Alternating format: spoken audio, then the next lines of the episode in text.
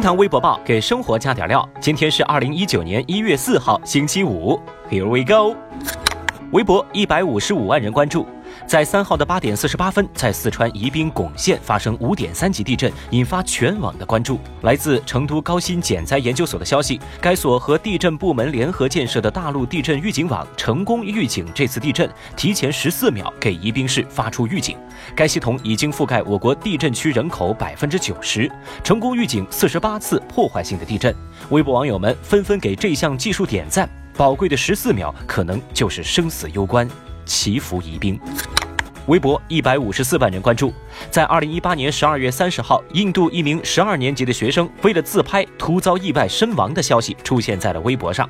有一项统计显示，二零一一年到二零一七年间，全世界有二百五十九人死于自拍，呈现逐年上升的趋势。其中，自拍死亡率最高的是印度。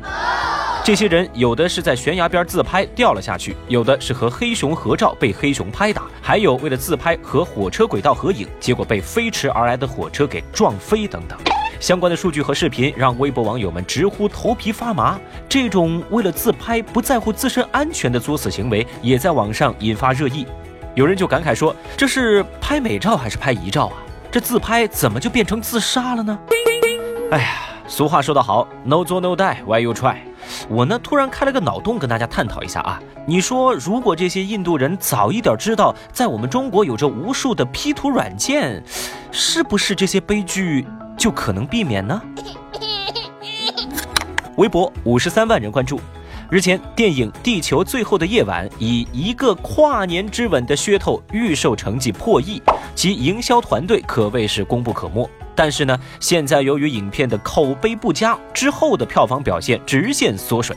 三天的票房，第一天二点六二亿，变成第二天的一千一百一十六万，再变成第三天的一百九十万。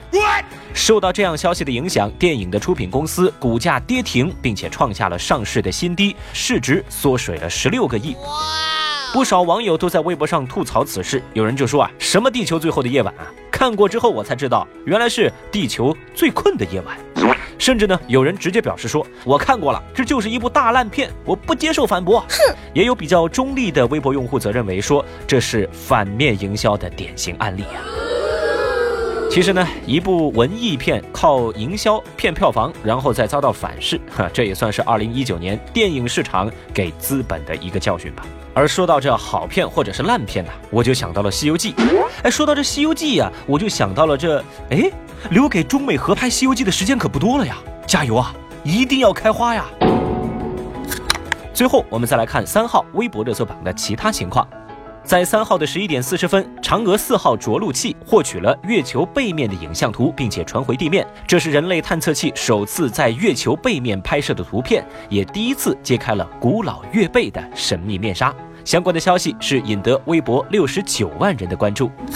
有过购房按揭贷款经历的人都知道，银行呢对贷款的年限有严格的规定，并不是你想贷多少年就能贷多少年。那比如说一些临近退休的中老年人，他的可贷年限啊就很短。但是呢，杭州某银行近日悄然调整了房贷的政策，规定说，房贷按揭款最长可以贷到贷款人八十周岁，这一举打破了贷款人最高年龄的记录。有分析就说啊，这种政策啊，事实上就是变相取消了限贷的政策。当然，这样的状况呢，也被十二万微博用户调侃为代代相传呐，坑爹呀！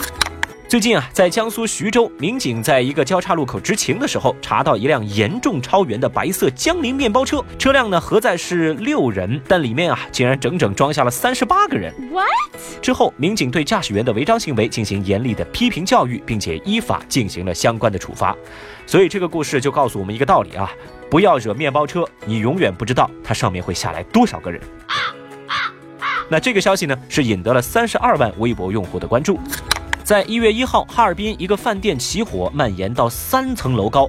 停在路边的轿车也躺枪了，车体右侧完全被烧焦。那知情人士表示说，火灾的起因是因为事发时在这家饭店内有顾客吵架，那正在后厨用油锅热油的厨师啊，就跑出去看热闹了。结果呢，没有关火，就导致油锅的油温过高而起火，由此引发了这场巨大的火灾。哈，您看看啊，一个吃瓜群众的沙雕新闻，引来了五十四万吃瓜群众的强势围观。最近啊，有研究说，三成大学生都在脱发。对此呢，有医生表示说，大学生脱发的情况很多，很正常啊。最典型的就是徐峥。医生，你确定徐峥是大学生吗？他建议说啊，脱发患者应该要规律的作息，尽早去正规医院就医治疗，并且要谨慎的选取生发防脱发的产品。女性呢，不要扎太紧的头发，要尽量的少染发、少烫发。有四十二万微博用户表示受教。听堂微博报，下期节目接着聊。本节目由喜马拉雅 FM 独家播出。